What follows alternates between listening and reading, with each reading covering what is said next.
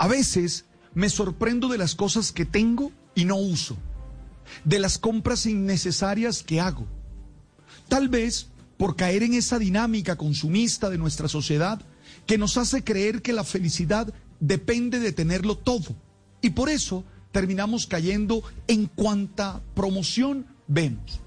Hoy es el Viernes Negro y les aseguro que en muchos lugares de Estados Unidos la gente durmió afuera de los almacenes haciendo filas para ser los primeros en alcanzar las promociones que se hacen.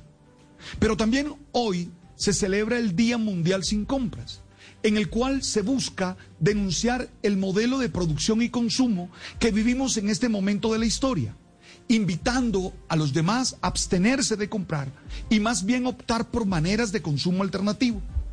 Yo sé que es un ejercicio simbólico que busca mostrar que se puede controlar la compra, que los vacíos del alma no se llenan con cosas y que poseer más no garantiza siempre tener mayor felicidad.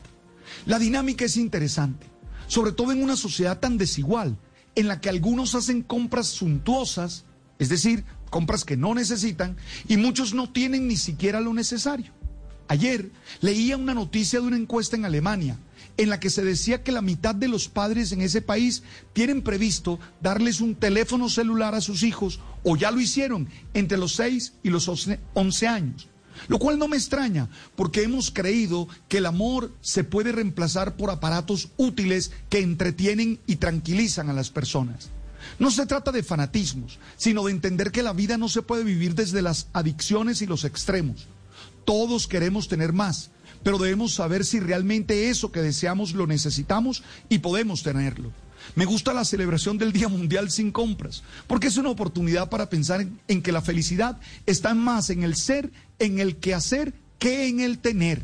Me gusta mucho la frase de Francisco de Asís, no es más rico el que más tiene, sino el que menos necesita. Estás escuchando Blue Radio.